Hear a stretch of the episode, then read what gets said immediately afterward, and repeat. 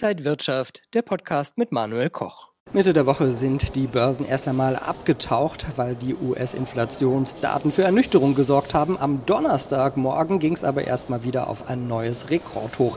Was können Anleger jetzt daraus ziehen? Wie geht es weiter an der Börse? Das bespreche ich mit Robert Halber von der Baderbank. Schön, Sie hier zu sehen. Danke für die Einladung, Herr Koch.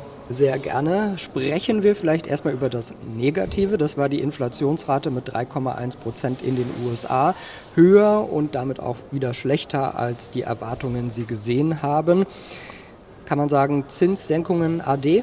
Nein, kann man nicht. Man kann sagen, sie wird nach hinten hinausgeschoben. Ja, das war aber auch schon ein bisschen klar. Ähm, die Inflationsdaten haben enttäuscht. Man könnte auch sagen, Inflationsdaten, diese schlechten sind wie die Kuh, die quer im Stall steht sozusagen, die also den Fluss der Zinssenkungsfantasie dann äh, im Stall sozusagen dann äh, etwas bremst, aber sie werden kommen. Ähm, wir sind durchaus auf einem guten Weg, ganz klar. Man darf ja auch eins nicht vergessen, es gibt ja die Allgemeinverbraucher Verbraucherpreisdaten, CPI genannt, und dann auch den Preisdeflator. Darauf schaut gerne die US-Notenbank. Wir haben ja ein großes Thema, äh, die Mietpreisinflation. Die kommt runter, aber ist immer noch relativ hoch, aber sie wird weiter runterkommen. Und wenn man bei diesem sogenannten PCE-Deflator, Preisdeflator, die Mieten rausrechnen würden, wären wir schon bei 2,2 Prozent. Also es läuft absolut in die richtige Richtung. Die Zinssenkungsfantasie ist nur aufgeschoben, nicht aufgehoben.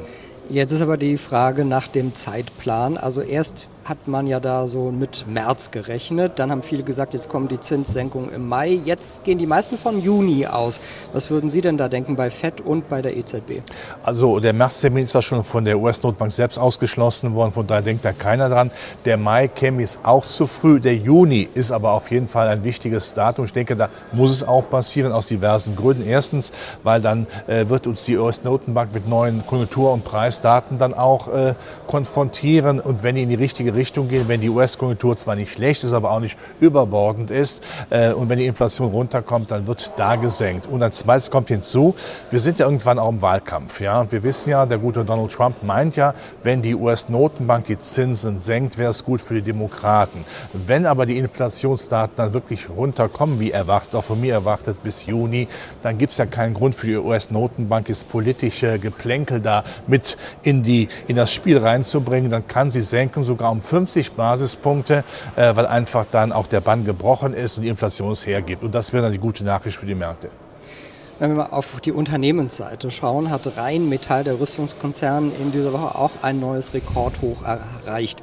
Gehört Rüstung einfach auch ins Depot? Also man muss ja einfach nur die Nachrichten sehen. Also Deutschland scheint ja in diesem Jahr das 2-Prozent-Ziel der NATO erreichen zu können.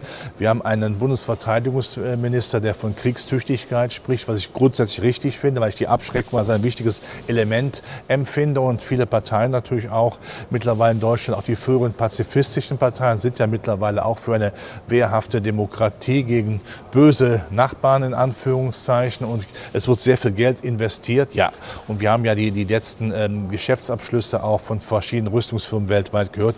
Das läuft ja relativ gut, weil eben dieses Abschreckungselement wiederbelebt wird. Und für diejenigen, die es ethisch damit Probleme haben, muss man immer wieder sagen, 70 Jahre hat uns die Abschreckung Frieden beschert.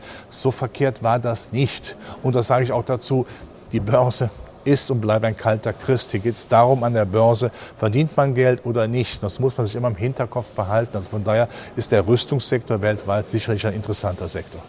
Und jeder muss dann für sich moralisch entscheiden, ob er da rein investiert oder nicht. Wenn wir jetzt sagen, die Zinssenkung, das braucht noch eine Weile, worauf schaut denn die Börse dann jetzt in den nächsten Wochen so? Zunächst mal die Zinssenkungsfantasie. Der Markt hat sich damit arrangiert, dass sie später kommt. Er will nur sicher wissen, dass sie kommen. Und das ist offensichtlich auch mit Blick ja, auf den DAX heute, der sehr stabil ist, äh, ausgemachte Sache. Sache. Natürlich schaut man auf die Inflationsdaten, auf die Zinssenkungsfantasie.